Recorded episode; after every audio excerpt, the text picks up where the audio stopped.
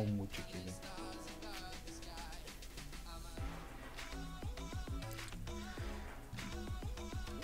Você gosta do Edge, então? Chegou a usar? Eu, eu gosto, é dos baseado em Chromium é o meu favorito, pra ser sincero. Assim, Sim. ainda prefiro o Firefox, mas o, Uhum. o, o Edge é meu segundo favorito. Você usaria ele no Linux? Eu, eu acho que eu usaria. Porque Ou te- até- até testaria, pelo menos, no caso. Principalmente pela, por aquela questão de web app, que é algo que eu sinto muita falta, que Firefox ainda não implementou. Uhum. Tô esperando, inclusive.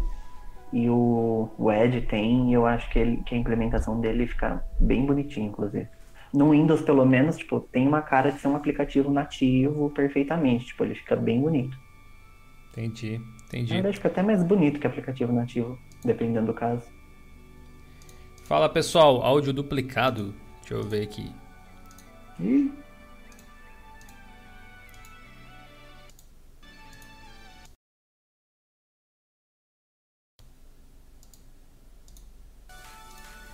Acho que agora deve estar correto. Fala aí, Raul. alô? Alô. me Acho que agora tá correto, né? E aí, seu Ricardo, beleza? Fala aí, Gil. Fala aí, galerinha. Tudo tranks nessa sexta de chuva, meu Jesus amado. Chovendo aí. Aqui parou finalmente. Já tá dando, tá dando pra secar os móveis já. Mendo male. Aí aqui tá chovendo, tá. Eu tô adorando, né? Eu adoro chuva, mas. Sim, sempre bom. É, o que que tá acontecendo? aí? O áudio tá estranho?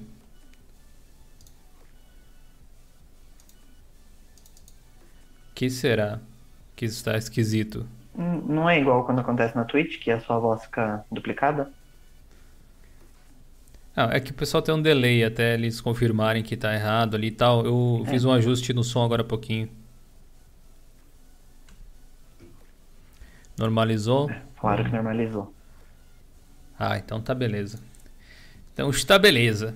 Então agora oficialmente sejam todos muito bem-vindos a mais um Friday Show, onde a gente vai falar sobre alguns assuntos aí que rolaram nessa semana. Ah, claro que o meme da rodada aí é o Edge né, vindo para Linux com o anúncio da, da Microsoft. Não é uma notícia tão relevante assim, mas vale pela, né, pelo, pelo evento. Estamos todos aqui para falar um pouquinho sobre isso aí. Mas tem, para mim, pelo menos, dois assuntos que me chamaram mais atenção. Foi a melhoria do Chrome OS com aplicativos de Linux e a loja do Elementary OS agora com Flatpak. Pessoal abraçando bastante esse formato aí de pacote, levando adiante. E os links estão todos na descrição aí, pessoal, se vocês quiserem acompanhar as, as matérias que a gente vai comentar em especial. Eventualmente a gente vai comentar sobre outras coisas também que não estão dentro da pauta original, mas tá de buenas. E ah, hoje nós temos uma live patrocinada aqui com o apoio da HostGator. O primeiro link aí na descrição é essa página nova, olha aqui, galera, que eles ah, publicaram. Agora a gente tem aqui todas as ofertas em um lugar só. Então, se você quiser um tipo de hospedagem específica ou está procurando alternativas, dá uma olhada aqui nos planos. Tem bastante desconto vindo aqui pelo link do canal. Tá? O primeiro link aí na descrição. Só de clicar ali você já ajuda a gente. 60% de desconto em alguns produtos, 40% de desconto em outros. VPS, revenda de hospedagem, servidor Linux dedicado, é, hospedagem compartilhada. Se você tem um projeto um pouco mais modesto aí e tal e quer gastar menos para colocar de repente seu portfólio no ar, o site da sua empresa que não vai receber tanto acesso, tem bastante coisa bacana. Então, dá uma força aí para quem dá uma força pra gente, para quem acredita no trabalho do Dio Linux, para quem acredita em vocês como público também. Primeiro link aí na descrição. Eu já vou começar, eu acho, falando sobre o Edge, né? A gente tava batendo um papo de leve ali antes, aqui internamente sobre o assunto. Logo quando a Microsoft anunciou que o Edge seria é, baseado no Chromium, o Ricardo, eu lembro até que especulou, né, que ah, vai vir para Linux e acabou vindo, né? Mais uma profecia que o Ricardo acerta. Tamo aí. E, e- e parece que finalmente aconteceu. É, a gente publicou nessa semana aqui no blog de Linux. Inclusive foi o Ricardo que, que publicou uma notinha para vocês conferirem. Link aí na descrição. Sobre o anúncio das plataformas que a Microsoft está pretendendo suportar com essa nova versão do navegador. Dá para ver aqui que para iOS vai sair também, para Android e tal, no caso no dia que foi tirado esse print, e para Linux estaria disponível no futuro. É... Tem outros softwares que a Microsoft veio compatibilizando ao longo do tempo, o próprio Skype, o Microsoft Teams parece que está perto também. Sei que o pessoal aí fica dizendo que o Microsoft Office ainda não tem versão e tal. Mas eu acho que é muita choradeira, né, velho? Tem que, tem que ter calma no negócio. Eu entendo que muita gente gosta do Office, mas até ontem, entre aspas, não tinha nada. Então, tudo começa de algum lugar, né? E eu acho que eles fizeram com o Edge em específico, porque é muito mais simples de portar um software que já tem port nativo, supostamente, através da base Chromium, né? Diferente do que seria com o, o Office da Microsoft, que é todo, todo criado com tecnologias que rodam no núcleo do Windows, praticamente. Tem essa diferença. Mas o que vocês acharam aí da chegada do Edge? Vocês acham que chega para acrescentar alguma coisa de fato ou vai ser só mais um? As pessoas vão usar? As pessoas usam hoje em dia? Tem alguém que usa o Windows aí que usa o Edge, por exemplo? Ou usa o Edge no Android, alguma coisa assim? Então, eu não sei se, no geral, a maioria das pessoas vão usar, mas eu vejo isso como algo bom, principalmente por dois pontos. Uhum. Primeiro, para desenvolvedor web, porque você tem que testar o seu site em todos os navegadores possíveis, né? De fato. Pra, saber que, tipo, ninguém vai estar com o site quebrado, por exemplo. Você não vai precisar de uma. Esses milagres que vai precisar de uma, uma, uma máquina virtual de Windows só para testar é. o Edge, né? É, então aí você não, você não depende de ter a máquina virtual só para poder testar no Edge, como o mesmo Edge que vai estar tá no, no Windows vai estar tá no Linux. Você instalou mais um navegador ali e, e, perfeito, você consegue testar tranquilamente. Eu, eu, pessoalmente, eu gostei do Edge, eu testei, tinha bugs, claro, porque era versão dev, mas eu gostei bastante, eu achei bem promissor. Eu acho que o outro ponto bom disso é que por eles estarem trazendo o Edge, acho que isso mostra também que eles estão dando mais. Isso vem mostrando faz tempo, né? Que eles estão dando mais atenção pro Linux e que isso pode ser, tipo, só o começo, né? Que eles vão trazendo outros softwares. E por mais que a maioria ou não goste ou não queira usar Microsoft, é sempre bom ter opções, né? Quanto mais opções, ah, melhor. sim. Ter, ter uma opção muito diferente e você ser obrigado a usar, né? Uma coisa que eu acho que pode ser tipo, um benefício interessante é que no modelo atual, hoje o Edge é um dos poucos, se não o único navegador que suporta streaming na Netflix com alta resolução, se eu não me engano. Por é, causa é, da tecnologia já estão lá. Por causa da, de um formato de DRM específico que eu não lembro o nome agora. É, é mas que nem mesmo o Google Chrome no Windows, se eu não me engano, funciona dessa forma. Hum. Mas aí existe o aplicativo da Netflix para Windows ou alguma coisa do tipo que o pessoal geralmente usa.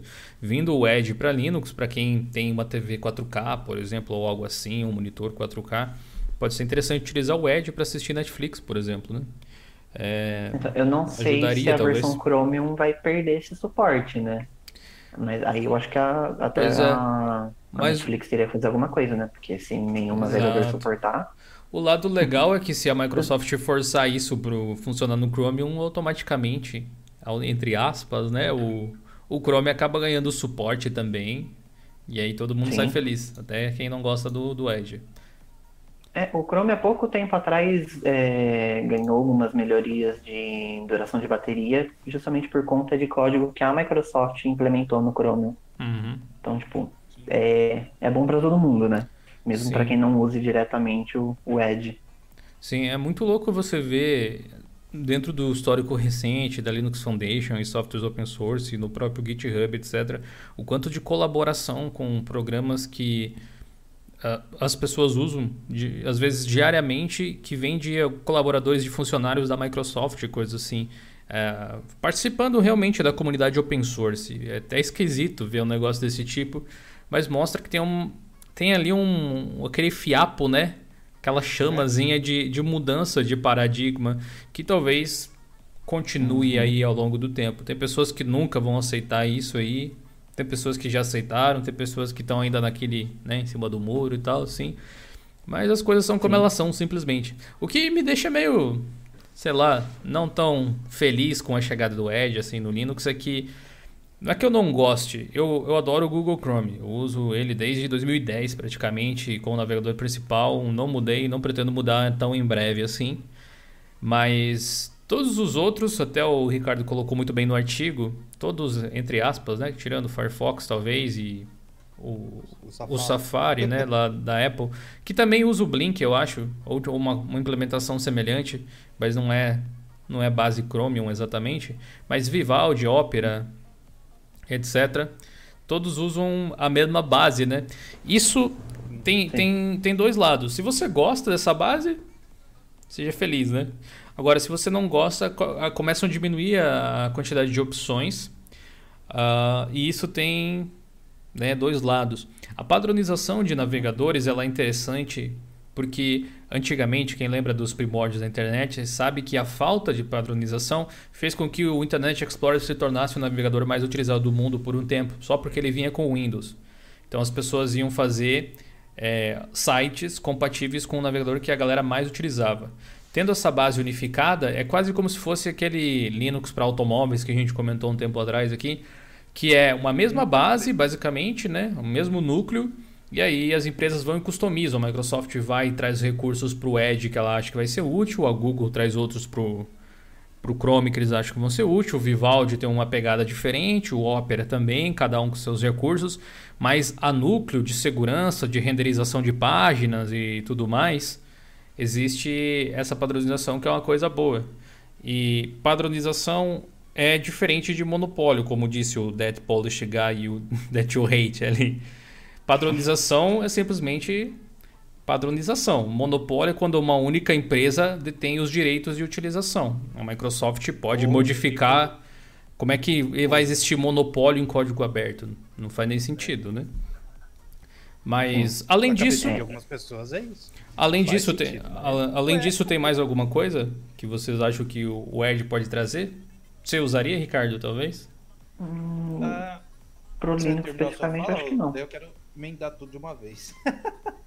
Pode falar, eu não. não Ó, não eu usaria. Gostaria muito de poder testar algumas coisas que é, só funcionam em, navegadores da própria Microsoft. Né? Gostaria de ver como que, por exemplo, é, aquela opção de é, ter o Internet Explorer, né, o modo Internet Explorer, gostaria de ver, né? Ah, também gostaria de ver como que sites que só rodam no Internet Explorer funcionaria no uhum. Linux agora. É. Isso aí da advocacia. Eu não, eu não sei se essa, se essa retrocompatibilidade seria arrastada, para ser sincero. Eu, eu tenho aquele 2% que eu acho que vai. Mas eu acho que meus outros 98 não vai ser agora. Mas vai ser lá no futuro. Uhum. Ah, o que o Ed pode trazer é o seguinte: facilidade para, por exemplo, para esses tipos de desenvolvedores aí de segurança de sites e afins, compatibilizar os seus tokens, né? Hum, Dar uma, uma ajuda. Bem lembrado. Compatibilidade, né? Porque em questão de driver e essas coisas é até, vamos dizer assim, simples, né? Vamos dizer assim, é bem simples de, de fazer essa essa compatibilização né? Então, eu acho que por hora é uma boa. Eu testaria, não vejo. Uh, eu ainda não uso nenhum tipo de chapéu de alumínio para não querer testar. então, eu gostaria de ver, por exemplo, como é que o Office Online se comportaria num navegador próprio da empresa, entendeu? Uhum. Então, eu gostaria de ver como que todas as, as implementações da Microsoft estão rodando no Linux, né? Porque até onde a gente sabe, muitos dos serviços da, do Google vão sa saem e entram da Microsoft. Então, é, gostaria de ver essa, essa, como é que se diz? Essa a integração das coisas, né? Essa integração. Sim, faz e sentido. o Edge pode ser a, a abertura, né, para outros produtos do da Microsoft, né? O o Microsoft Teams está chegando, né? É, o, o, Teams é. ele é ele é feito em Electron também? Ó, eu não achei nenhuma informação sobre isso, né? Mas uh, tudo que vier para facilitar, beleza. Que o Skype então ele era... tá. É, eu não sei como é que, que anda, se está em elétrico, Electron, se eles estão fazendo uma solução própria. Mas já tem repositórios, já tem tudo pronto. Acho que só falta o anúncio mesmo. Uhum. Uh, eu acho que eles vão lançar em .deb, .rpm e Snap. Então, o pessoal aí que é da teoria de conspiração e gosta do Flatpak, já um ponto aí para vocês, né? e eu acho que tendo esse conjunto, por exemplo, Teams, Edge, Skype, né? Seria uma, uma, um, uma abertura para finalmente chegar o Office, né? Porque já tem uma, uma feature, se eu não me engano, no Android, né? Acho que no iOS também, de não ter aplicativos separados. Ser um só. E eu acho que provavelmente essa versão um só do Office chegaria. Então, é, o Edge é. seria esse, é, esse carro para é, romper. É, eu não, não sei se ele seria o, cara para fazer essa disrupção aí, mas ele seria mais um case dentro do pacote, me parece. Porque, Sim. assim, a, a, Microsoft, tudo que ela tem é, trazido para o Linux e tal, nunca é algo assim, tipo, vamos fazer um esforço sobre-humano para trazer. São coisas ou que dão lucro direto, ou são coisas uhum. que vão ser úteis para eles, ou são coisas que fazem sentido do ponto de vista mercadológico mesmo, de desenvolvimento. Ah, sim. Tipo o Skype mesmo, que a gente tinha falado agora há pouco. É, uhum. Tendo uma única versão com tecnologia cross-platform, por que não ter a mesma versão que você tem nos outros sistemas para Linux também, sendo que você tem clientes que utilizam o Skype dentro uhum. do Linux, ou você pode prospectar clientes dentro da plataforma desse jeito. O Teams ali seria um exemplo do mesmo tipo. E o Edge é mais um exemplo desses, porque a plataforma já é suportada, bastaria exportar uma compilação supostamente ali do, do navegador. O Microsoft Office, que realmente é um produto diferente no momento, mas se eles mudarem a forma com que o Office é feito, talvez pegando aquela toda aquela infraestrutura web que ele tem não sei, estou só imaginando aqui, divagando, mas implementarem de uma forma que funcione offline também, de alguma forma do tipo, colocando funções ali, eu acho que daí sim eu vejo uma possibilidade de, de você entregar os aplicativos assim. Especialmente agora com formatos tipo Snap, Flatpak, você pode fazer um pacote compatível com todas as distros e compatível através de versões diferentes do mesmo Ubuntu, do mesmo Debian, do mesmo Fedora, etc, etc, sabe? Então acho que é, tecnologias novas mudando a forma com que outras tecnologias chegam até os usuários. Uhum. Para responder um pouco aí do, do chat, o Robson Moreira perguntou qual navegador que não usa a base Chromium hoje em dia. A gente tinha mencionado brevemente antes.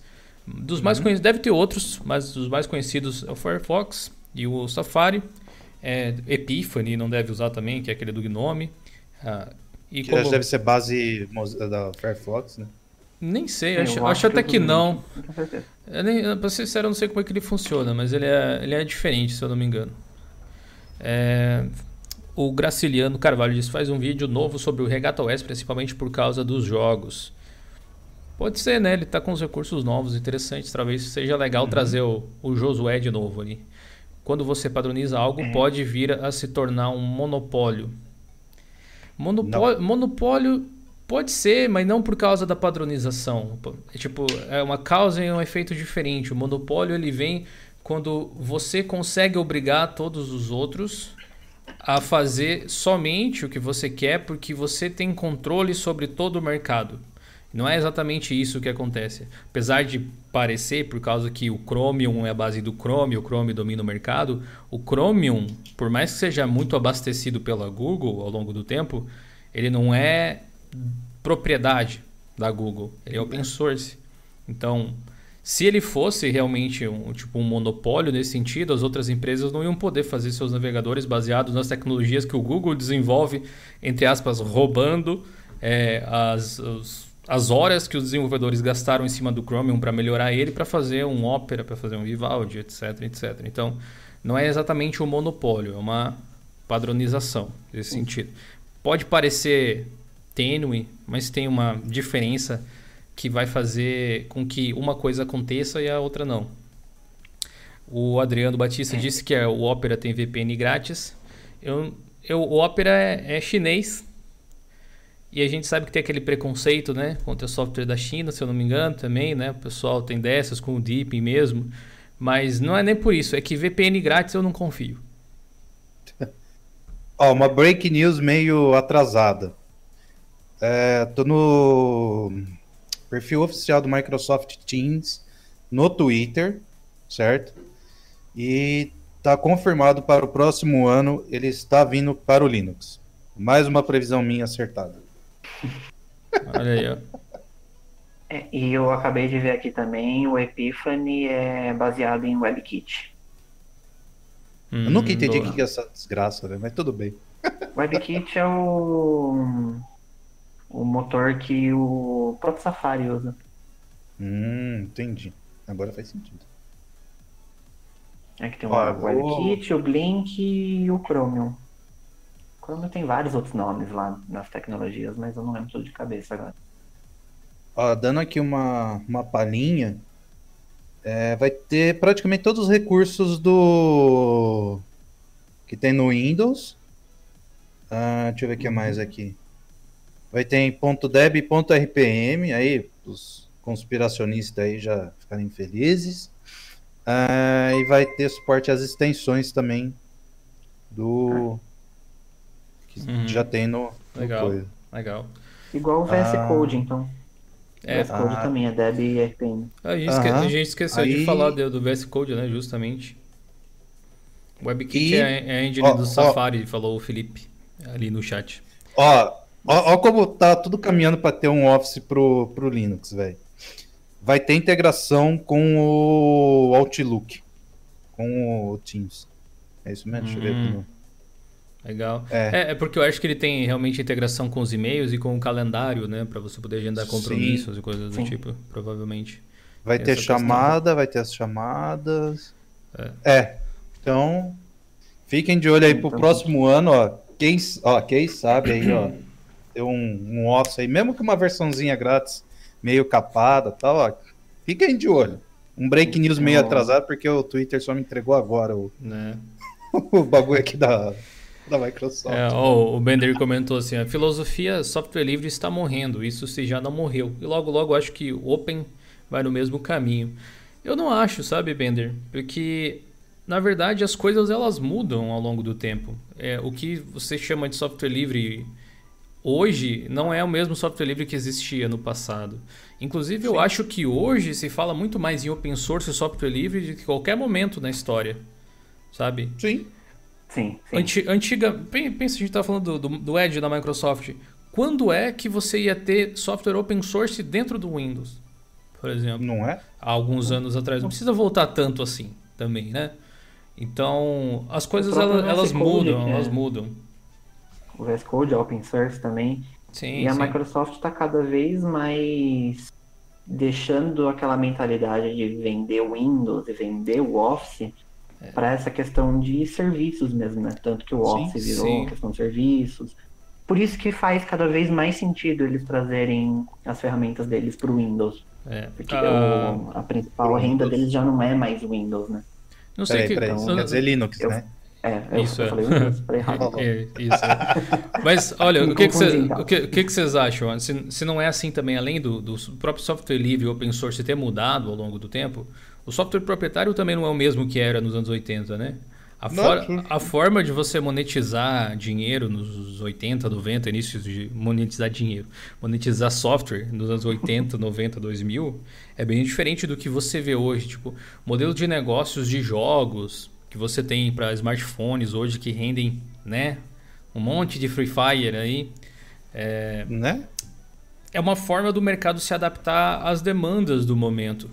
A filosofia de open source ela vem sendo levada muito mais adiante, muitas vezes por tabela, do que antigamente.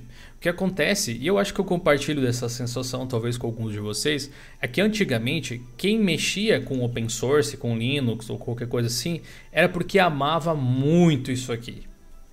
Sim. Tipo, era, era aquele tipo de coisa que dava sentido pra vida do cara. Eu acho até, assim, Ao mesmo tempo que nobre, um pouco triste que isso seja o único sentido para a vida da pessoa, às vezes. Ah, não, uma, uma, opinião bem sincera, realmente. Eu acho bonito o que você pensa assim, em liberdade das pessoas no âmbito tecnológico, etc. Mas se isso representa só você, tipo, é a única coisa que te dava um norte e ter um inimigo, que era a Microsoft, era importante e tal, essas pessoas perderam um pouco dessa bússola né? De, de para onde uhum. ir. E hoje você tem muita gente mexendo com Linux porque precisa, porque é prático, porque é útil, porque Sim. senão não consegue emprego, sabe? Não é porque é apaixonado por software livre. E eu acho que isso causa essa sensação de que o software livre vem deixando, sendo deixado de lado. Mas a verdade é que ele sempre foi mega nichado. Coloque na cabeça, Sim. se a gente tem um, um, canal grande, uma mídia grande aqui de, de discussão a respeito dessa temática, mas assim, 98% das pessoas que usam o computador estão cagando e andando para licença. Eles não Sim. querem. Não é isso que importa. Não é isso que importa. Desenvolvedor vai pensar em licença das ferramentas que vai utilizar ou do próprio software no momento de construir um projeto. Quem usa, simplesmente usa.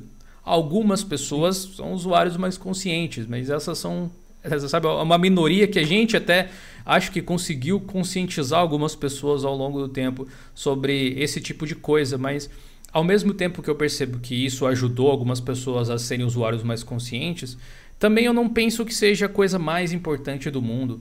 Eu não sei se acontece com vocês, mas eu vivo isso 24 horas por dia há muitos anos já. E às vezes eu simplesmente exalo e penso, velho, não é tão importante assim, sabe? Eu vejo uh, gente fazendo uns trabalhos magníficos e não tem Linux envolvido necessariamente. Tipo, tem, alguma, uhum. tem algumas séries que eu gosto de acompanhar que são sobre arqueologia. Eu nunca tinha falado sobre isso, mas eu gosto de ver o pessoal investigando, descobrindo coisas e tal. E muita tecnologia que eles usam é proprietária. Dá para ver lá o Windows rodando alguns softwares. Eu reconheço até um AutoCAD, um, né, um negócio do tipo. Já apareceu o Linux lá, já apareceu o Blender, mas os caras fazem uso de uma tecnologia para escaneamento do solo, por exemplo, que é todo software proprietário. Aí você vai dizer que aquilo não é bom porque é proprietário, velho? Tipo, aquilo é tecnologia de ponta, né? Levando a humanidade para frente, para descobrir coisas novas, para investigar, naquele caso, o nosso passado. Então, eu acho que depois de 10 anos quase de Linux, na verdade ainda falta um pouco para isso, mas a gente tomara que chegue lá. É, eu, sou uma pessoa muito mais branda do que já fui em relação a esse tipo de coisa. E eu entendo que muitas vezes as pessoas, todas elas, ou grande parte delas, que fazem parte de empresas de, de todo tipo, elas simplesmente querem que a, a tecnologia ela avance, elas querem fazer parte da vida das pessoas, agilizar a vida das pessoas de alguma forma, é, fazer dinheiro no processo, porque é assim que o mundo funciona, é assim que você consegue fazer ainda mais desse negócio. Mas às vezes elas escolhem caminhos diferentes para fazer isso porque acreditam que esse caminho vai ser melhor.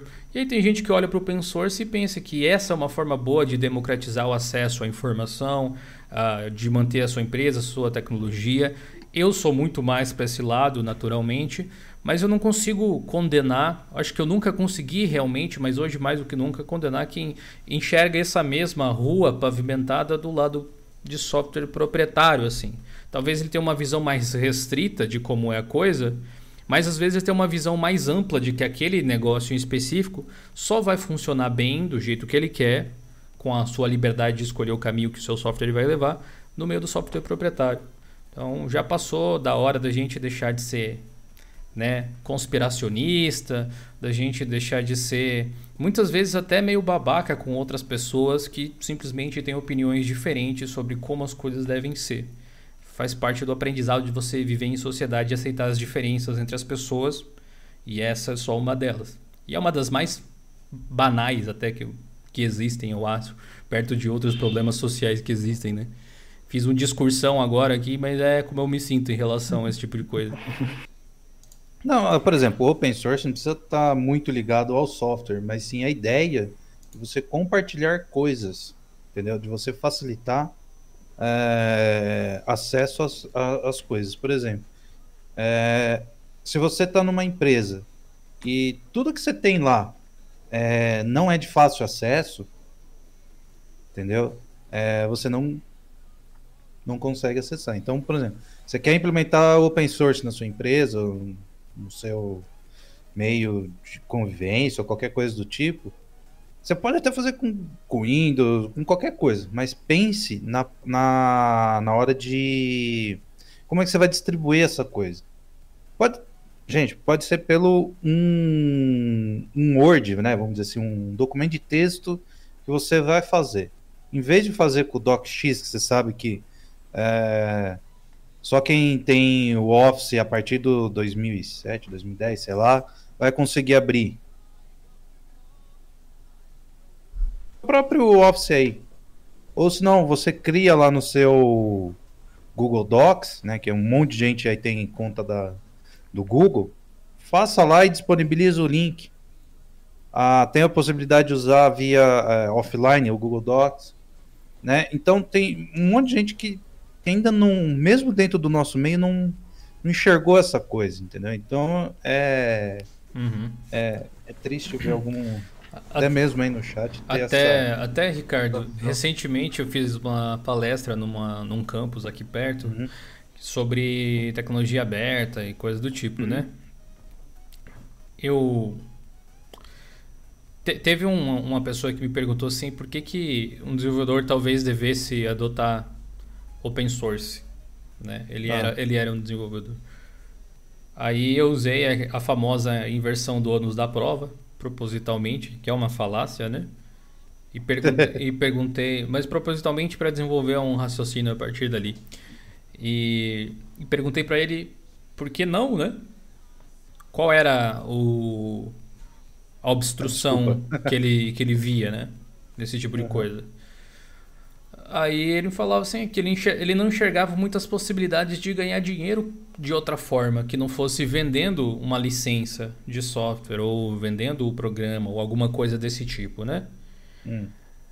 E aí eu percebi que, na verdade, muita gente ainda se encontra nesse tipo de coisa porque a, a Microsoft ela cresceu desse, dessa forma gigantesca. Não só ela, claro, mas a gente cita ela porque é uma empresa muito chave no meio de toda essa história envolvida em diversas polêmicas, com um monte de erros e um monte de acertos ao longo do, do tempo, assim, é, que a forma com que eles trabalharam, licenciando software e coisa assim, influenciou muito o modelo de negócio de empresas que vieram depois tentando trabalhar no ramo de produção de programas de computador, de software. Né? E conforme a Microsoft mudou, de novo, não só ela, mas, enfim, conforme as coisas foram mudando, as pessoas começaram a enxergar possibilidades diferentes também. E tem empresas que sempre estiveram ali, faturando tanto, mas não se tornaram, sei lá, trilionárias como a Microsoft, que sempre ganharam dinheiro utilizando software open source, sempre se mantiveram, cresceram, se desenvolveram dessa forma.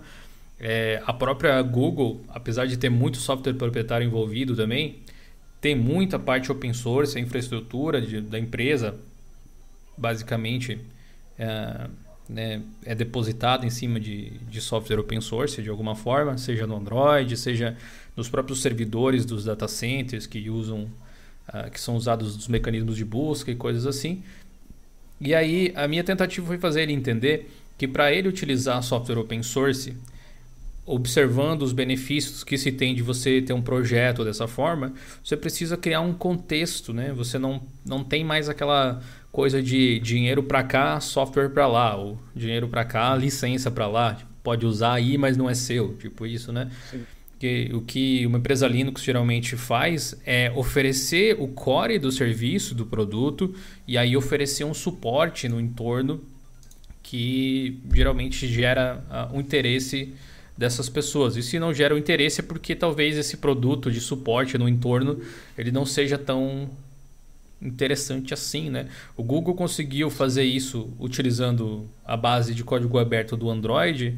Tem muita coisa ali no meio, tem o Java, tem um monte de patentes de como as coisas funcionam, mas o modelo de negócio consiste em uma loja de aplicativos, não exatamente no sistema operacional.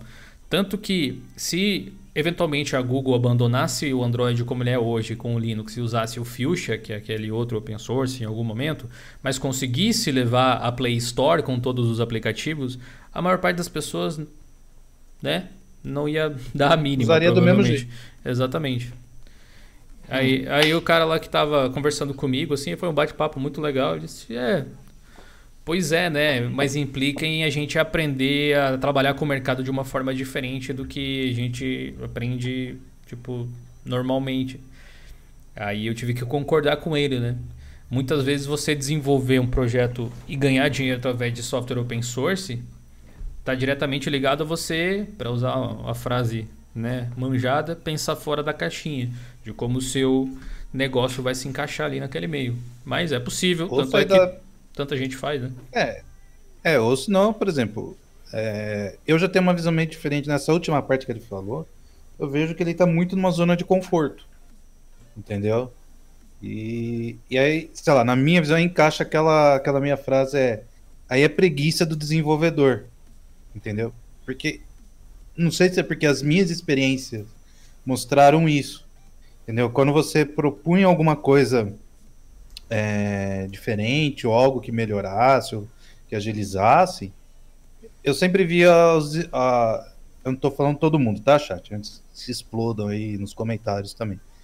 Mas os desenvolvedores que eu via sempre vinha com a desculpa. Ah, não.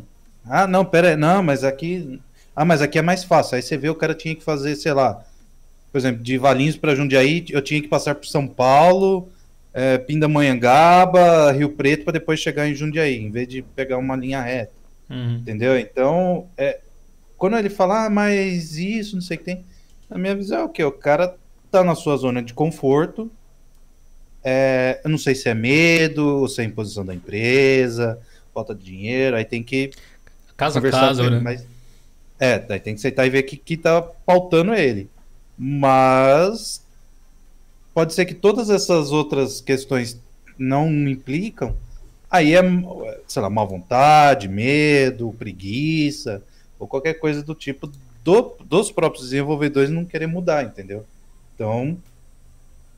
É, é, é, é as, fer as ferramentas vezes, né? estão lá. Tipo, tem um monte de ferramenta multiplataforma. Por exemplo, em jogos, certo? Tem a gente fala mal do Discord, mas ele nunca cai, né? é, não tá caindo, não pelo menos. a internet, né? Pois é, é acho, que, acho que estamos voltando. Dá um F5? Não, não precisei dar F5. É, voltou aqui. Voltou aí? É, aí, voltamos, voltamos. Estamos de volta. É, pode voltar o raciocínio aí, Raul. É.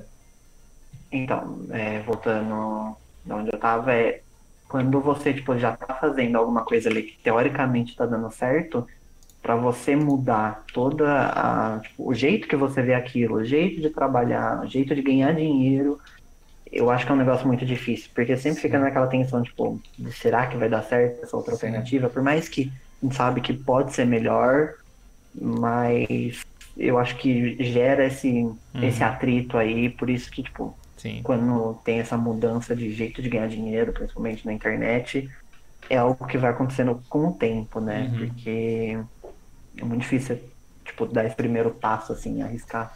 É, eu acho que o, o, Ricardo tem razão em alguns casos, assim, tipo, dizer que é preguiça. Mas por trás dessa preguiça tem motivos, igual o Raul falou. É, tipo, não, nunca é, tipo, literalmente preguiça porque um ícone não tá no lugar. É, tipo, só uma forma de, de falar. Né? Metafórico, né? é. é. Exato, exato. Mas. Uma forma mais agressiva. É, eu, eu, diria que. Tipo, percebi isso na palestra lá que eu tava dando mesmo. Que as pessoas elas, elas gostam de novidades, elas gostam de ver como uh, grandes empresas estão fazendo e tentam seguir esses modelos, né? Mas nem sempre seguir o modelo, tipo, de um Facebook da vida, de um Google e tal, se aplica à sua microempresa. Porque é uma, é uma escala bem, bem diferente, muito grande, né? Esse tipo de coisa que a maior parte de nós, mesmo a gente que adora a tecnologia, não consegue imaginar que, como é que o negócio funciona muitas vezes.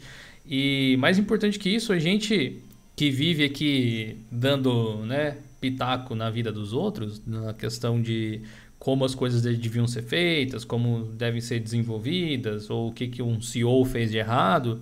Mano, tipo, quem. É, é, a gente pode falar, é claro, porque, enfim, direito à expressão, de expressar a opinião, etc., mas eu não consigo me colocar nas calças de um Satya Nadella que tem uma empresa de 3 milhões de dólares pra, pra dizer assim, olha, é melhor fazer isso, hein? Fazer aquilo. Tipo, a, a responsabilidade é tão grande que é difícil de você imaginar que rumo tomar. Tipo, tá, faz, O buraco faz é o... embaixo, né? Tem grana, a gente sabe, né? Mas cada setor é independente um do outro. Aí você diz assim, tá, faz o Microsoft para Linux. Quanto tempo vai levar para se pagar? Tipo, quanto custa? A gente não tem essa noção. A gente fica dizendo muitas vezes que é má, má vontade, mas a verdade é que a gente não tem noção, né? E a gente sabe muito bem, a Microsoft provavelmente sabe também, que querendo ou não, por conta do histórico, por mais que eles digam que tenham mudado e tudo mais, e a gente até acredite que realmente a empresa está um pouco diferente do que já foi um dia, sempre vai haver aquele pezinho assim semi atrás. E muita gente que utiliza Linux nunca vai comprar um Microsoft Office. Outras pessoas não utilizam Linux só porque não tem o Microsoft Office, porque gostam muito dele. É, e é difícil de fazer essa métrica. tipo, então a gente pode ficar aqui, né, fazendo aquela aquele jogo de adivinhação, mas a verdade é que a gente não tem noção de como é dirigir uma empresa desse tamanho. Não, não teria como. É por isso que eu coloquei como um. Tipo, aquele eu acho que vai acontecer tal coisa, porque. ah, tô tomando como parâmetro o Android. Se, se eles pegarem, por exemplo, aquela versão de Android e portar para Linux, vamos dizer assim, é, eu acho que daria, daria certo. Seria um começo, Certo. né? É, Poderia Coloca ser. lá uma versão básica para todo mundo poder começar a usar. Porque não é todo mundo que vai precisar de um macro, vai fazer aquelas apresentação foda, sai pirotecnia em tudo quanto é canto, vai fazer uma formatação no- de, de texto da super foda, não sei o que tem. Não, é o básico. Uhum. Básico do básico do básico. E então eu acho que pode ser que tenha essa, essa diretriz de como eles estão fazendo, por exemplo, um único app, pode ser que, que surja aí a possibilidade de estar vindo. Por exemplo, tá vindo já o Teams, o Edge, já tem o Skype. Por que não lançar, por exemplo, para as empresas que não têm condição de pagar a licença do Windows, vamos dizer assim? Uhum. Aí a empresa só, só quer sair da ilegalidade, né? Ou não comprar aquelas licenças cinzas, né? Pra dar um BO do caramba, né? Ah, mas eu, ó, conjunto aqui business da vida. Ah, paga 200 reais por mês. Ah, cabe no meu orçamento. Tá, vai ter o quê? Vai ter o Office, vai ter lá o Office lá junto com o Outlook, vai ter meu Skype, o Teams e o OneDrive. Vamos supor que vem o OneDrive também. Meu, a Microsoft vai ganhar rios de dinheiro, velho. Só oferecendo esse tipo de, ser- de serviço, velho. Entendeu? Ela perde, entre aspas, o, o Windows, mas ela ganha no serviço, velho. É, ela nunca, ela nunca vai ganhar aquele tipo de usuário que já não gosta da Microsoft. É, Mas a TI, ela já não ia ganhar mesmo, de toda forma, né? né?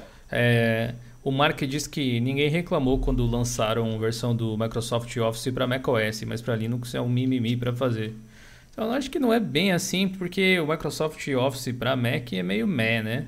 O pessoal não gosta tanto que eu, que eu Não saiba, mesmo. assim, prefere- tipo, Qual que é a solução da, do Mac mesmo? tem, tem muita gente que usa o Parallels, aquele, É. virtualiza- aquele virtualizador lá, só para ter um Windows ali do lado para usar o Office do Windows no Mac.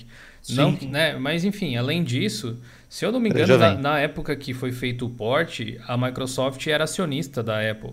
Foi tipo um acordo de negócios que as duas empresas fizeram e por isso não só o, o Office, mas an- anteriormente, acho até o Internet Explorer foi para pro, pro, pro Mac, não posso estar enganado, mas o Safari criou uma versão para Windows e o iTunes, né? Tipo, houve uma troca entre as empresas ali. Faz parte de acordo comercial. Eu não lembro se é exatamente na época que a Microsoft era acionista e tal, mas de toda forma houve um, né, um, um- como é que eu posso dizer, um crossover entre as, as empresas ali, coisa que é menos provável de acontecer no mundo Linux, porque Linux não é uma empresa, né? Então depende de fazer parceria diretamente com alguma distribuição, talvez, alguma coisa do tipo aí. A Michelle Cássia disse que ia adorar que a gente fizesse um vídeo sobre sistemas Android adaptados para PC. Ah, massa. Eu ainda quero fazer, realmente, eu estou testando um aqui que chama Bliss OS. Não sei se vocês conhecem, mas não, não vamos sair pela quê? tangente, não. Pode falar aí, Raul. É... Calma aí que eu esqueci o que eu ia falar. Desculpa, qual que era o assunto? É, lembrei, lembrei. É, tipo, são tantas decisões ali de mercado e de marketing, é muita coisa por trás, né? Do que só falar, ah, quantidade X de usuários, vamos fazer ou não. Porque uhum. isso pode ter um acordo comercial, tipo, no hum. caso do macOS, a Apple pode estar por trás disso. É, são, são muitas decisões. Tanto que teve uma keynote da Apple que a própria Microsoft foi lá, divulgou o Microsoft Office, mostrou. Então, tipo, tem. São, são muitas, muitos detalhes, né? Que pra gente acaba. Tipo, a gente acaba não, não percebendo, mas tem muita coisa por trás. Né? Ainda mais nessas Sim. empresas trilionárias, literalmente. É, o, o, Wagner Rodrigues perguntou o seguinte: é, não, mensagem tá. Por que dá preferência pelo Chrome e não pelo Chrome 1? Não é questionamento ao seu direito, apenas para entender o modo de pensar. Imagina, Wagner, sem problema nenhum. É, bom, em 2010 eu usava o Firefox porque eu achava melhor do que eu tipo não gostava do Internet Explorer. Teve uma época até em 2009, 2010 que eu usei só o Internet Explorer. Eu estava decidido a fazer algo uh, a simplificar minha vida digital e só usar ferramentas que já viessem com o sistema. Então eu usava Windows Defender, Internet Explorer, tudo que vinha já com Windows eu usava e não instalava nada, a menos que eu realmente precisasse. Só que daí eu enchi o saco do, do Internet Explorer na época, obviamente não levou muito tempo, e aí a minha primeira alternativa foi o Firefox. E eu usei o Firefox por um bom tempo, inclusive. Aí depois lançou o Chrome, teve o lançamento do Chrome, ele começou a ficar um pouco mais popular e daí, na época eu não era muito ligado em informática e tal, não tanto quanto hoje, não tanto, não fazia ideia do que era movimento open source, software livre, nem nada disso. E aí o pessoal na época, se eu não me engano até a Luana, inclusive, me influenciou a usar o Chrome, porque ela gostava. Uh, e aí eu instalei na época e comecei a utilizar, comecei a gostar, fiquei utilizando ao longo do tempo. Não mudei o meu hábito, descobri depois o Chromium.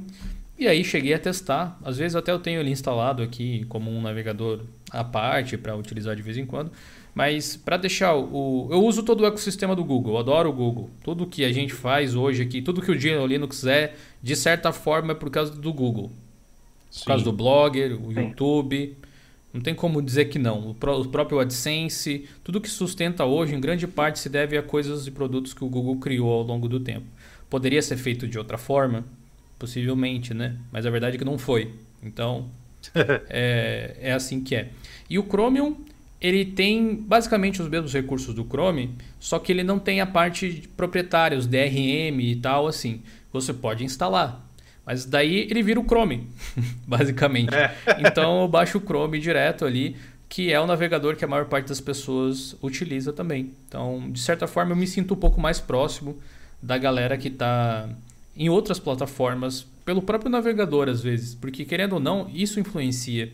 Eu já vi gente dizer que o Chromium, só por ser verdinho, verdinho não, azulzinho, era um vírus. Nossa, pessoal, muito. O pessoal viaja na maionese, né?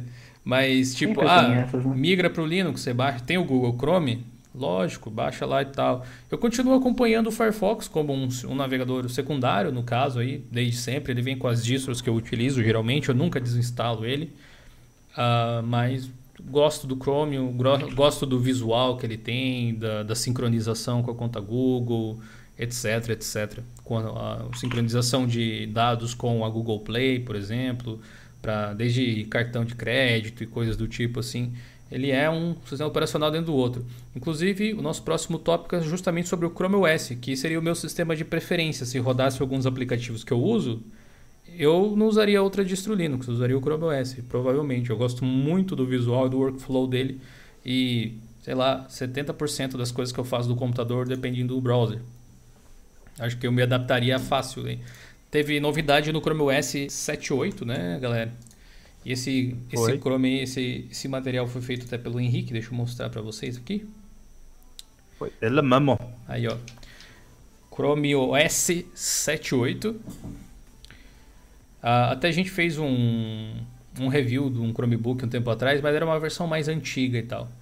E uhum. existe um lance aqui que chama Crostini, que a gente já vinha noticiando, teve melhorias e tal da interface, teve agora tem múltiplos desktops no Chrome OS também, ó.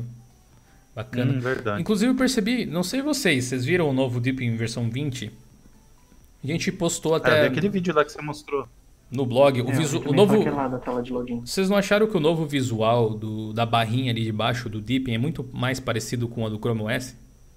Lembra bastante. Meio arredondado, com os ícones centralizados ali e tal, Hum, hum. Lembra bastante. não é? E o que está rolando aqui? Agora, no Chrome OS, já não é de agora, né? Mas isso vem sendo melhorado.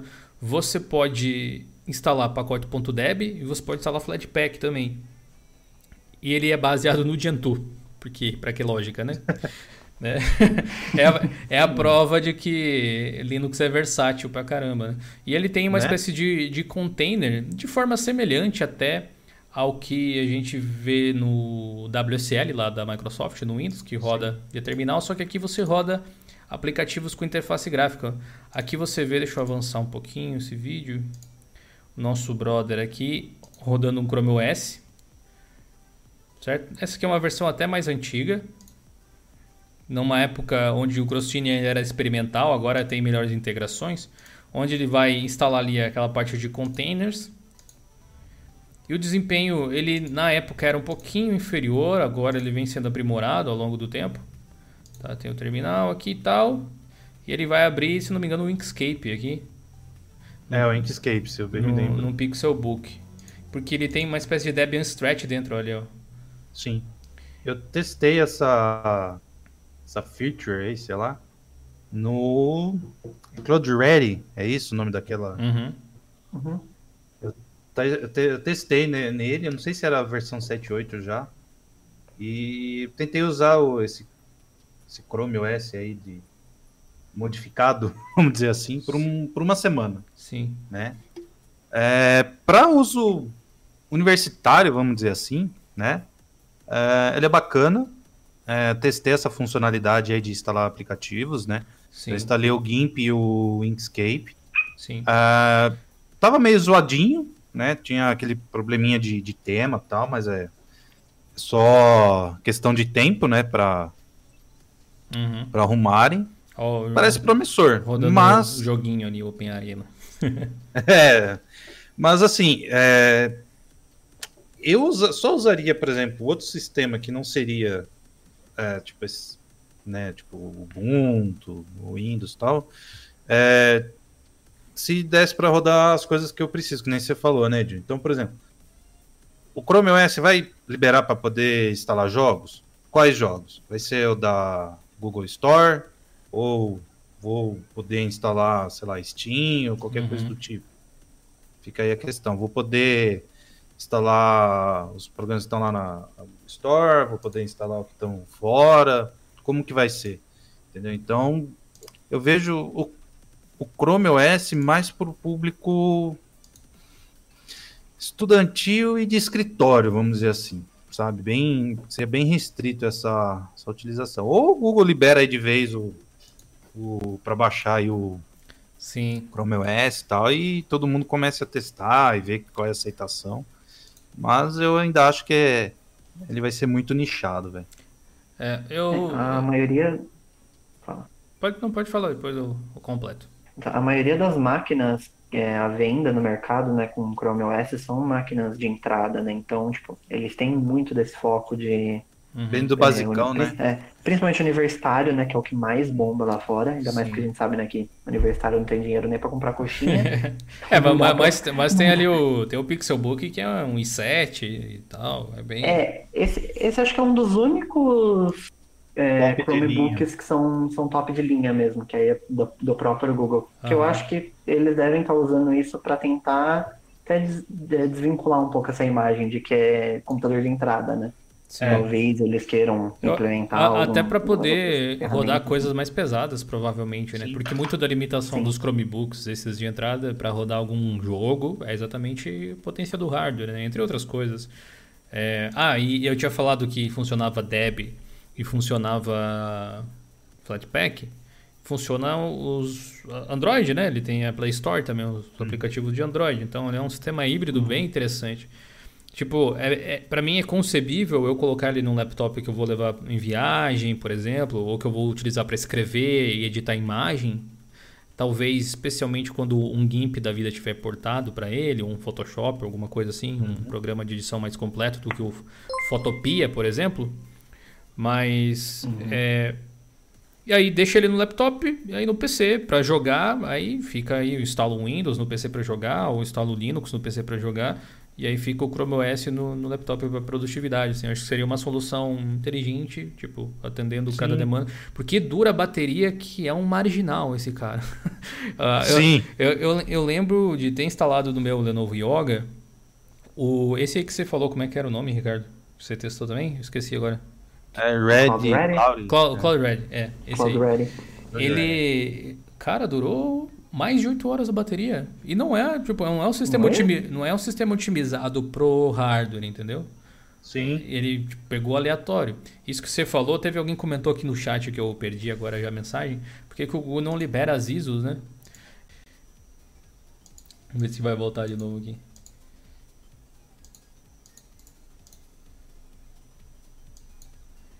Acho que, acho que voltamos. Mais uma vez. Voltemos. Voltemos? Voltemos.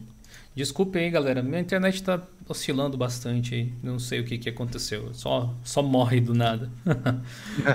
É, mas voltando ao, ao tópico lá, que eu tava falando do, do Chromium OS, da liberação das ISOs do Google, realmente tem um Chromium que tem umas ISOs construídas por um cara que eu esqueci o nome, que eu já testei. Tem um rolezinho aí para você tentar ativar a Google Play nele que nem sempre funciona. Então, Né? até uma vez até eu tinha pensado em fazer um vídeo mostrando como era, mas ah, não se mostrou muito consistente. Pelo menos eu não consegui fazer de uma forma consistente. Às vezes funcionava, às vezes não, ah, etc. Né? Mas eu acho que a Google não libera porque o conceito do Chrome OS é muito mais parecido de um Mac OS. É, Ah, eu também acho. É, mas ou- é que o Mac libera, né? O, a, a Apple lá libera o Mac OS, acho que pra instalar. Acho que vende, alguma coisa assim. Não sei se mudou, gente. Não, mudou. Ele é grátis hoje em dia. Acho que caiu de novo, Dio. Não, voltou. É. Eita. Aqui não deu queda de quadro dessa vez. Ah, O Mac, se eu não me engano, ele é grátis hoje em dia, mas ah, só para quem tem Mac. hum. Tipo, você precisa de um macOS para poder baixar outro macOS direto da loja, por exemplo. Ah, Então, entendi. então, então Isso é um sistema. É. O sistema é grátis, mas é vinculado ao hardware dele. Isso, e acho que a Google quer fazer o mesmo porque tem. O, tipo, imagine o Chrome OS como se fosse um Android para desktop, para É. laptop nesse caso. Então você tem a homologação do fabricante em relação à Play Store. Eu acho que a Play Store é que restringe a distribuição de ISO, para falar a verdade.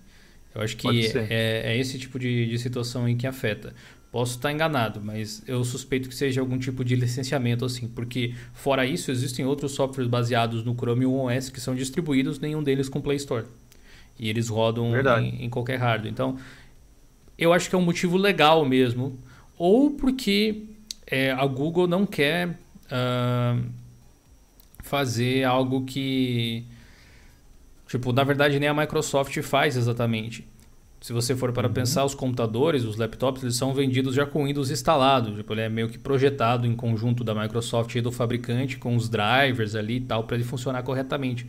Você vai baixar um Chrome OS, qualquer versão ali, vai instalar na sua, sei lá, GTX 1080 aí, de repente não vai funcionar, por exemplo, e daí eles vão ter que ter, tipo, suporte para alguém que baixou um sistema gratuito. Entendeu? Porque o Windows não é gratuito. Entendi. O Chrome OS sim. É, Tem essa É. questão também, né? Então eu, eu acho que tem um, um problema de modelo de negócio, na verdade. Mas de fato, se fosse grátis, eu acho que o pessoal. Não diria que adotaria todo mundo, mas muita gente testaria, pelo menos, né? ah, uma boa parte acho que gostaria de ver como é que a, a dona Google seria pra, pra essa parte, velho. Beleza, e para finalizar, o Pedro Henrique aí mandou um superchat de 5 reais. Boa noite, Gil. Sabe de alguma novidade acerca de uma eventual nova release do Elementary OS? Vamos falar dele agora mesmo, inclusive. Deixa eu até colocar para cá. Elementary OS. Olha ali, nova loja do Elementary OS, agora passa a suportar Flatpaks. Teve um vídeo que eu fiz algum tempo atrás aqui mostrando essa nova loja, pensando o Linux ou Elementary OS como uma nova plataforma, essa nova loja do Elementary agora com suporte a Flatpak e tal. Tivemos um vídeo recente nessa semana aqui mostrando como ela funciona. Se você ainda não viu, vale a pena aí dar uma conferida. Minha voz está saindo, desculpem. Mas é, Elementary OS geralmente lança uma versão nova quando lança uma versão nova do Ubuntu LTS. Então, a gente precisa esperar sair o 20.04 lá em abril, para daí, depois de uns seis meses, por aí, provavelmente sair um novo Elementary. Uhum. Eu acho, né? Geralmente funciona assim. Mas assim, vocês chegaram a ver o vídeo ou testaram esse Elementary com a nova loja de Flatpaks? O que vocês acharam? Ah, eu só vi o vídeo. Você testou alguma coisa assim? Não, não, não cheguei a testar, não, mas eu vi tanto vídeo aqui do canal, vi prints dos desenvolvedores no Twitter e parece estar tá bem legal. Eles estão querendo né, fazer aquela, tipo, tudo redondinho, né, do, seguindo o design deles, seguindo, tipo, todos os conceitos deles e eu acho que tá, tá ficando bom. Uhum. A partir do momento que eu ver que desenvolvedores de terceiro, não de dentro do software livre, assim, geralmente, começarem a lançar a versão de seus aplicativos em Flatpak, com Flatpak Ref ou alguma coisa do tipo, aí, eu, aí a gente pode declarar que Flatpak venceu o Snap, né? Uh, é. Mas de momento, assim, é, ainda está bem dividido, porque teve até um, uma pessoa que tinha comentado um tempo atrás em um vídeo, tinha razão no comentário, inclusive, mas talvez ele não tivesse percebido esse detalhe. Ele dizia assim: Mas olha, será que o Snap já não perdeu? Porque todas as outras distros estão usando o Flatpak? Mint, Fedora, é, Manjaro dando suporte a Flatpak, apesar que o Manjaro tem suporte a Snap também.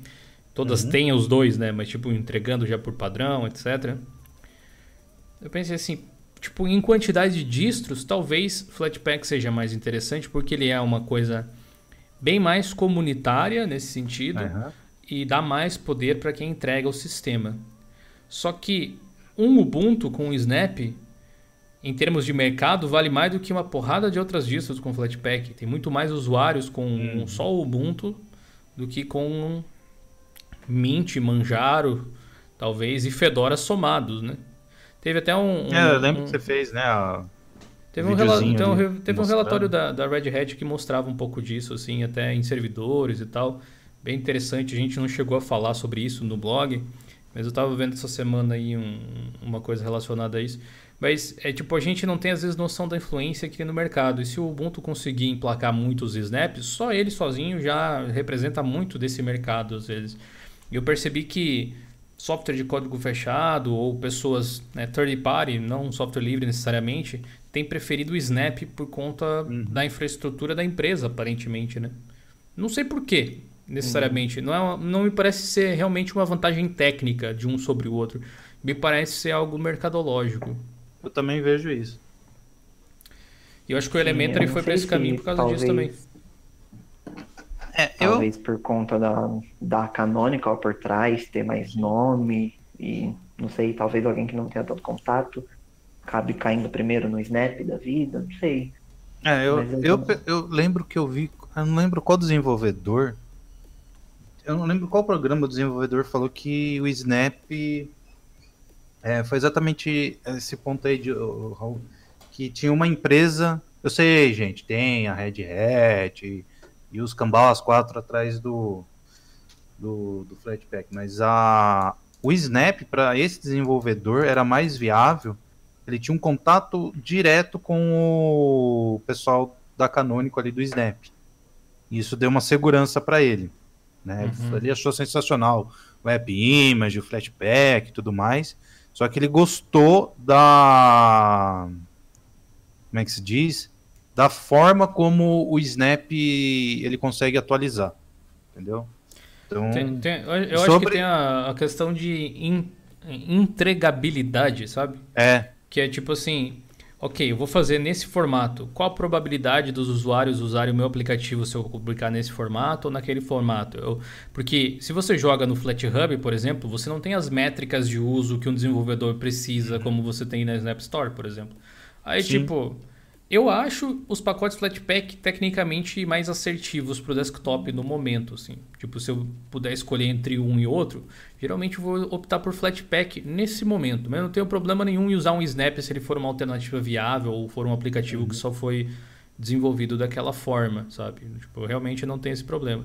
Mas do ponto de vista de um desenvolvedor, ele vai pensar assim, pô, eu vou colocar nesse desktop e é muito mais provável que a Canonical consiga fazer com que outras pessoas descubram o meu aplicativo do que se eu colocar num Flat Hub da vida ou alguma coisa do tipo, uhum. ou eu vou ter que fazer o marketing e tal. Porque não sei vocês, é uma experiência bem própria, assim, é, é aquela coisa de. É falaciosa mesmo o argumento, mas é só uma impressão. Tipo, que eu já descobri muito mais aplicativos diferentes na App Store que eu não fazia ideia que existiam do que fuçando no FlatHub. No FlatHub eu, eu encontro também, muito software bacana que funciona bem em Flatpak, show de bola. O próprio OBS que eu uso direto para fazer live é um Flatpak hoje em dia. Uh, é na versão Flatpak que eu uso, inclusive. Mas são softwares que eu já conhecia. Tipo, são softwares comuns da comunidade. É GIMP, Inkscape, etc, etc. Uhum. Enquanto que no, na Snap Store, volta e meia você dá um, uns F5 por lá, você... Nossa, esse aqui eu não conhecia, o que é que faz? Sabe? Já descobri é. vários softwares interessantes desse jeito. Eu acho que isso seduz bastante quem desenvolve, né? É, é um dos... Eu li, lembro que eu li, eu li alguns relatórios da, da Canonical e é exatamente isso, de que você falou desenvolvedores veem que lá eles conseguem ter um alcance um pouco maior. E eu acho que eu lembro numa live, eu não lembro se foi esse ano ou ano passado, que eu tinha falado isso. Ah, o Flatpak vai se dar muito bem em projetos é, da comunidade. Então, uhum. um Mint, um GIMP ou algo do tipo. E o Snap vai se dar melhor no, no âmbito é, business, né? Vamos dizer assim, como Ubuntu, uh, ou qualquer outra distro que tenha essa esse suporte. Mas voltando aí no negócio do do do Elementary, eu gostei dessa aí da, da, da lojinha, achei bastante bacana. É bonito, Aquele né? instalador dele eu achei muito legal, poderia vir nas outras distros também, ter esse tipo de instalador. Uh, só que assim, o Elementary para mim, ele. Neo Jacan fala, fala tupeiro. Falta tupeiro pro, pro Elementary, tá ligado? tupeiro, falta tupeiro pra ele. Falta Você sal é vergonha do profissão. profissão. É. Porque assim, é muito bacaninha, é muito legal, só que, meu, peca em muitas coisas. Por exemplo, ele acerta com o. Com, a lo, né, com esse tipo de coisa. Só que daí a loja. É, há uma semana que eu tentei usar ele, não atualiza direito as coisas. E isso, por exemplo, se afeta também. É, vai para quem utiliza a loja deles. Por exemplo, o Pop OS. Hum. Meu, lo, na minha opinião, a loja do Elementary é um desastre, velho. Desculpa eu se tem algum não, desenvolvedor brasileiro. Na, na, verdade, não, cara. A loja do Pop é meio zoada. A do Elementary, na qual ele se baseia, funciona bem melhor. Eu não acho, velho. Eu acho que é, é muito simples, é muito. Sei lá, falta. Por Mas exemplo, que nem. O que, a, o que, que, que você acha que falta? A, cara, você não, não tem lá uma lógica, por exemplo, você quer. Por exemplo, aqui no, no Ubuntu funciona a, a, a Gnome Software, né? Certo. Você vai lá e muda a, a, instalação, beleza. Lá no, no Element você tem que ativar um monte de coisa para você fazer, é, ter acesso a aquilo que você precisa. Não entendi. Entendeu? Eu acho. tipo, dá um exemplo prático aí. Ah, eu quero, por exemplo, instalar o negócio do da Nvidia. Ah, tá, entendi. É tipo, entendi. Tipo, PPA é o problema, no caso. Não, não. É só um exemplo. É, eu quero instalar o drive da Nvidia. Sim. No Elementary é o mesmo problema do Debian. Não, não Você é, tem cara. que fazer um, não tem, não, um cara. caminho. Os drivers da Nvidia aparecem na isso. parte de atualizações. Eu também passei, instalei por ali. Mas nunca apareceu para mim. Nunca. Parece. Pode ser pela versão da placa de vídeo, talvez. Pô, vocês não conseguem uma placa nova? É, para mim é um desastre, velho. Entendeu? Se consegue com algumas, e com as outras não, eu, eu tô recebendo vários é, comentários no meu, no meu canal. Ô, oh, eu não tô conseguindo instalar isso, aquilo, aquilo outro no Elementary. É um projeto bacana? Sensacional. Só que assim, para aquele computadorzinho, sei lá, que não tem uma placa de vídeo dedicada, que, sei lá, você vai jogar na mão da, da sua avó, do seu filho lá de 5 anos que não vai querer fuçar. Mas passou disso, ah, é, tem... eles vão ter que remar muito, velho. Mas muito eu, eu mesmo, gosto, eu gosto muito dele, mas ele tem uns pontos chaves na interface que são, assim, é possível mudar, mas que não ser padrão, assim, me deixa um pouco desconcertado. Tipo, tem algumas, Sim, é, outro tem, ponto, tem algumas explicações. mesmo. É, é, isso é um, para começar, né? Sabe? Tipo, meu... a ausência da área de trabalho me incomoda um pouco também. A mim também. E, e, também o lance de colocar, não ter minimizar e colocar o fechar e o maximizar um de cada lado da janela. Esse negócio meio. Tipo, é contra tudo que você aprendeu usando qualquer sistema operacional em todos, toda a vida Sim. computacional, praticamente, né? E aí, Sim. tipo, eles têm uma explicação. É prática, né? É, eles têm uma explicação do porquê que é assim. Tem uma lógica que ele pensou. Até uma história bonita uhum. que o Daniel tava vendo, sei lá, um amigo, parente dele usar o computador, e daí aconteceu umas coisas, ele pensou que isso seria tipo uma solução. Eu acho que ele se baseou em alguém extremamente leigo para criar um software que hoje em dia só profissional está usando. Aí, Sim. aí tipo, a maior parte das pessoas que usam o Elementary OS, que eu, que eu conheço, que são youtubers e tal de fora, é, que eu assisto de vez em quando, que adoram o Elementary, os caras mudam bastante o sistema, colocando os indicadores uhum. de volta, justamente, colocando, sei lá, um Nemo para gerenciar a área de trabalho, colocando é, os três botões na barra ali da janela, tudo de um lado, é. tipo o Mac, por exemplo, para você poder ter um workflow mais rápido. Eu acho que é possível se adaptar à forma com que o Elementary trabalha, mas é uma curva de aprendizado talvez desnecessária. Eu só não sei se ele é realmente assim no fundo, porque talvez eles pudessem ter algum problema de patente com a Apple, sabe? Porque ia ficar Pode um ser. workflow muito parecido do macOS. Não digo os indicadores, mas tipo a posição na janela, é, tipo dá margem para o processo às vezes, né? Mas vai saber se é, se é esse tipo de coisa. A lojinha deles eu acho bem implementada. Tem um visual do que eu acho que uma loja deve ter. Ele gerencia drivers na parte ali de atualizações, então driver de VirtualBox, driver de vídeo, driver de rede, aparece ou deveria, né, Ricardo, vai saber, aparecer ali, pelo menos. E tem, tem uma forma simples de funcionar, mas esse lance de continuar da onde parou, que é uma coisa bem macOS, eu não, não curto tanto, assim. Mas aí são coisas pessoais minhas. Tanto é que eu fiz aquele vídeo lá que o Elementary OS é melhor distro Linux que eu não consigo usar, porque eu acho que tudo que eles fazem é muito legal, o lance de pagar o quanto quiser pelos programas, para ajudar a galera que uhum. desenvolve criando esse design pattern ali que tem todo um visualzinho integrado com um sistema bem like Apple, assim, é uma coisa genial também é, deveria ser copiada por outros projetos. É, tem muitos pontos positivos, mas os negativos são de doer, sabe? E aí eu não consigo usar. Eu só gostaria que fosse a minha distribuição padrão. Para mim, ele é um grande beta, né? Ele tipo, tá indo pro caminho certo, eles estão fazendo coisas muito legais, mas não chegou lá ainda, sabe?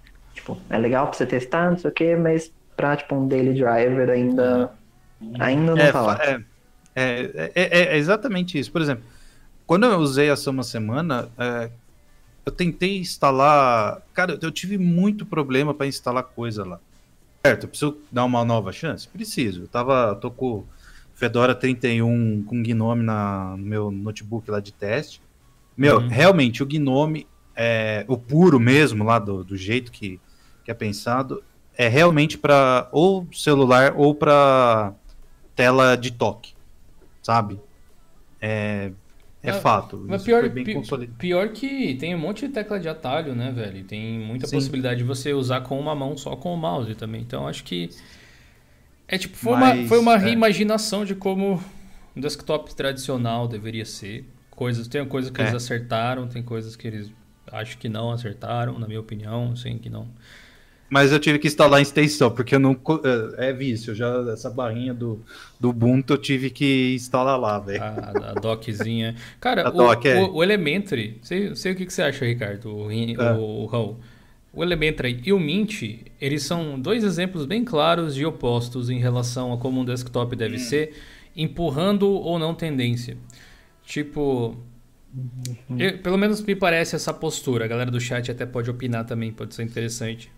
É, o Elementary OS, ele tirou o suporte a, a PPA, por exemplo. O que, se uhum. você for pensar, tem aquela justificativa de, ah, não vai adicionar um repositório que é de terceiro, que você não tem certeza e tal. Não é impossível de contornar a situação, mas requer uns passinhos a mais hoje em dia. Tem fundamento. Removeu o, o status indicator lá, que são os indicadores, o, porque estava bugado, tipo, não existia, um, não existia um padrão. Mesmo motivo do Gnome, inclusive. E até eu vi lá no, no post do, do Elementary OS desse último mês que eles iam participar da Linux uh, Summit, Dev Summit, App Summit, alguma coisa assim. Acho que é App Summit, que é um, uma conferência de desenvolvedores de aplicativos para Linux, onde o Daniel Foré lá, que é o líder, ia fazer uma palestra, uma fala lá justamente a respeito dos indicadores, para saber como eles poderiam reimplementar isso de volta de uma forma padronizada ou então criar uma solução que uh, fizesse com que eles não fossem necessários de alguma forma, sabe? Que fizesse funcionar de forma integrada aos sistemas ou algo assim. Achei interessante eles estarem preocupados com isso. Uh, o lance de não permitir. Tem o Snaptest, que quem usa o Elementary conhece. O Snaptest, que é um software bem legal para gerenciar snaps, que é um aplicativo que desenvolveram para o Elementary em específico, com um visual bem bacana e tal. Eu lembro que eu abri um issue uma vez no GitHub desse projeto, dizendo para eles colocarem o link para a Snap Store ali. Ou mostrar os aplicativos do Snap Store dentro do próprio programa, né? Uhum. Isso acaba muito mais prático, porque o que, que ele é? É uma janelinha que abre dizendo arraste um Snap para cá. Então você tinha que ir no site, baixar o, o Snap de lá, o, o, o, o arquivo de referência, abrir nele e daí ele instalava, ou algo do tipo. Eu lembro que o brother lá que desenvolvia, que infelizmente eu não lembro o nome, já faz bastante tempo, me falou que Uh, ele não podia fazer isso porque os desenvolvedores do Elementary não queriam uma loja de aplicativos concorrente dentro do ecossistema. Tipo, então ia Aí, ter uma, uma, loja dentro da outra ali, por exemplo. Hum. E, e, isso me fez pensar, tipo, é, o Elementary é uma distribuição que faz muita coisa certa, mas eles são cabeça dura também a respeito do que eles acham que é certo. Tipo, é, é hum. legal de ver alguém que segue a risca assim as suas diretrizes, mas é totalmente ao contrário do Mint, por exemplo. Eu tenho a sensação que no Mint a coisa é assim, ok, a gente vai usar o que funciona, o que é estável, o que a galera precisa. Pode não ser o ideal, mas vai estar tá aqui presente, pelo menos. Que é o lance do, dos indicadores, por exemplo. Beleza, não está da melhor forma implementado, mas precisa.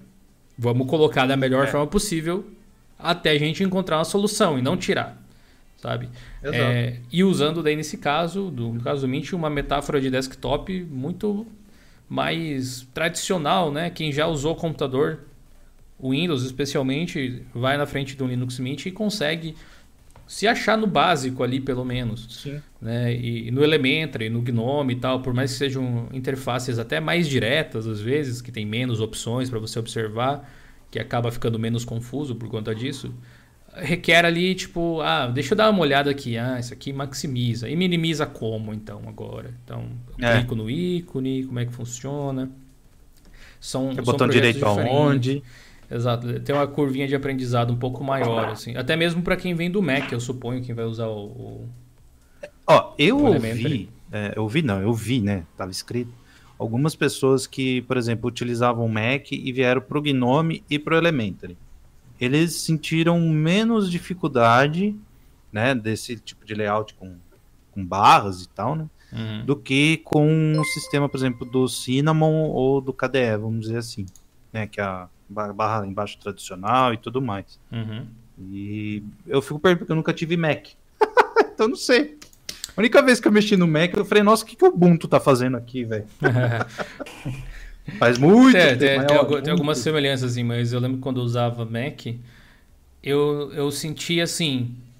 É um sistema relativamente simples, transparente. É como se você não tivesse Sim. tantos menus para sair buscando, mas tem um pouco, sabe? É uma sensação semelhante ao que eu tenho com o Cinnamon.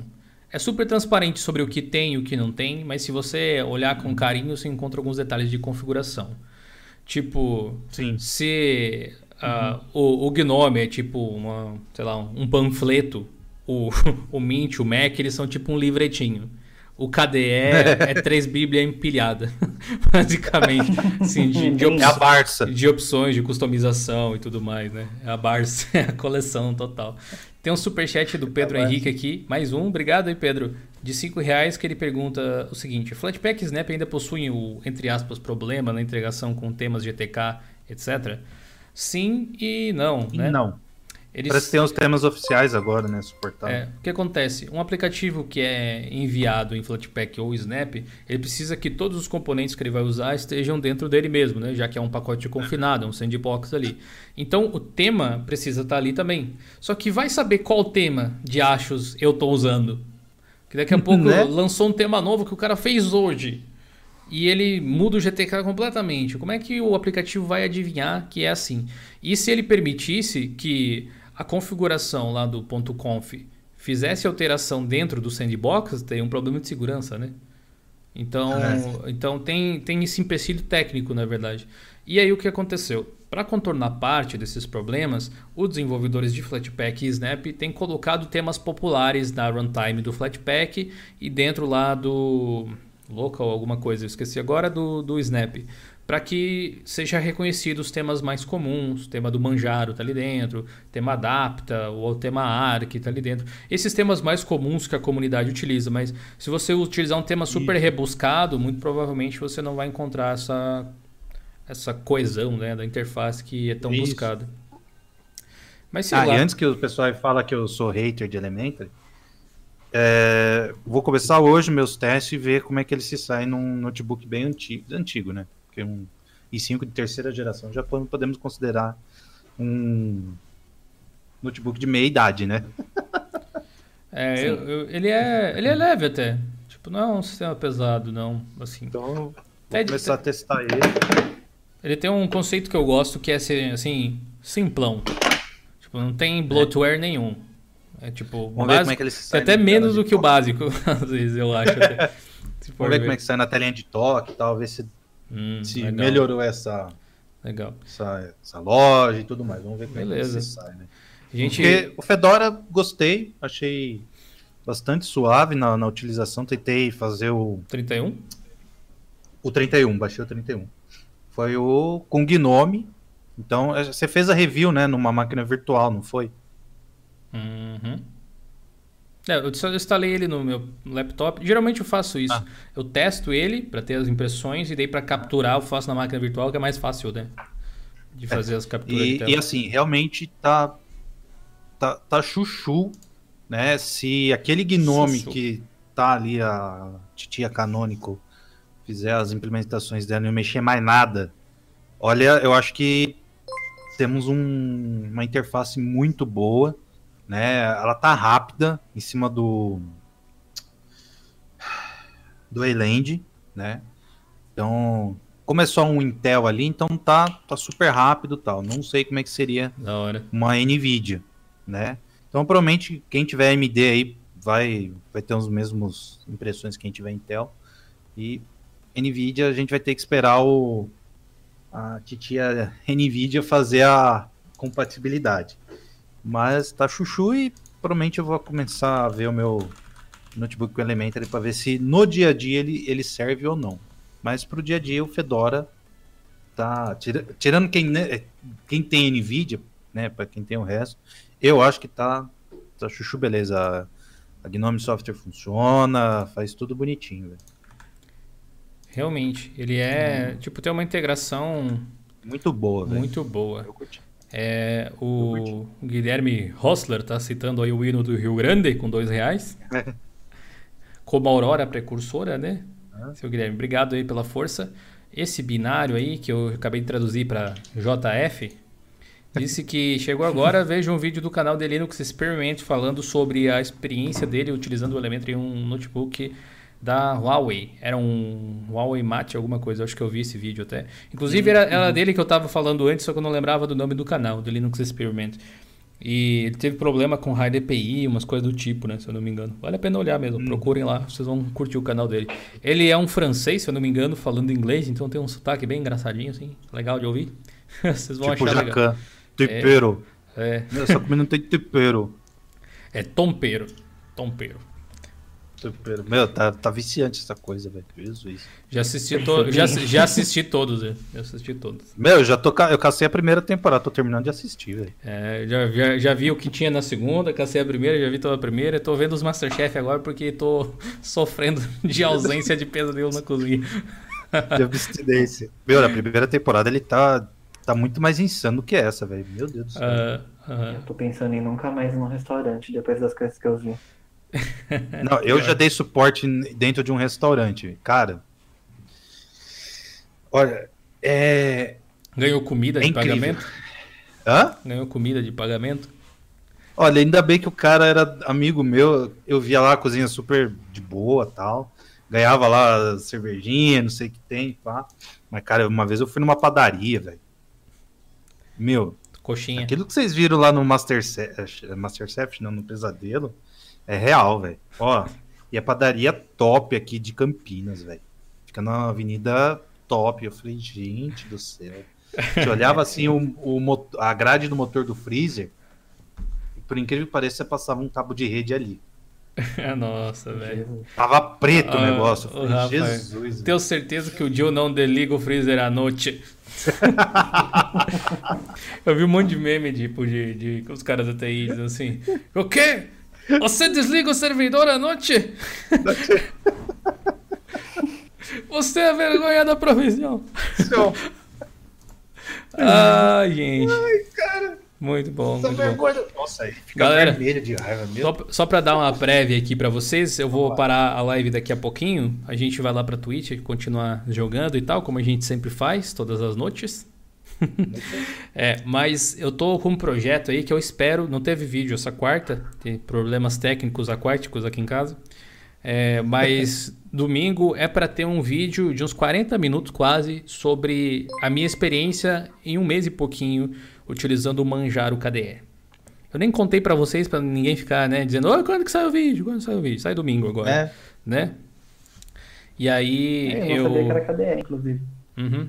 Eu tava, tava- Por isso que eu tava é, falando com propriedade lá e tal. E tive uma experiência bem interessante, mas vocês vão acompanhar lá. O problema é que ele é um vídeo longo, então eu tô demorando para conseguir pegar os B-rolls, né? Como se chama, que é aqueles vídeos que você coloca por cima do vídeo para exemplificar as coisas que você tá falando. Vou tentar fazer o meu melhor aí. Tem muito material ainda para gravar amanhã de manhã. Eu tenho que editar e mandar para aprovação e tudo mais. Mas se tudo der certo, domingo 19 horas, então a gente tem esse, esse vídeo aí. E não esqueçam mais uma vez aí para finalizar de dar uma passadinha na nossa querida HostGator, patrocinadora da live de hoje. É aí ó, registro de domínio, hospedagem de sites, criador de sites, WordPress, VPS, dedicado Linux, revenda de hospedagem, vários produtinhos bacanas aí com desconto mais do que especial, 40 e 60%, 55% de desconto aqui. Se você está precisando fazer um teste, é um bom momento para você verificar e apreciar aí a qualidade do serviço. Muito obrigado aí, seu Raul, seu Ricardo. A gente se vê Valeu, depois Gil, valeu, chats. na live lá da Twitch. Galera, muito obrigado pela companhia, obrigado pelo show que vocês deram, um bate-papo muito bacana e a gente se vê na próxima. Então, ou daqui a pouquinho ali na Twitch. Vou tomar uma aguinha e já estamos de volta online na twitch.tv barra Valeu e falou!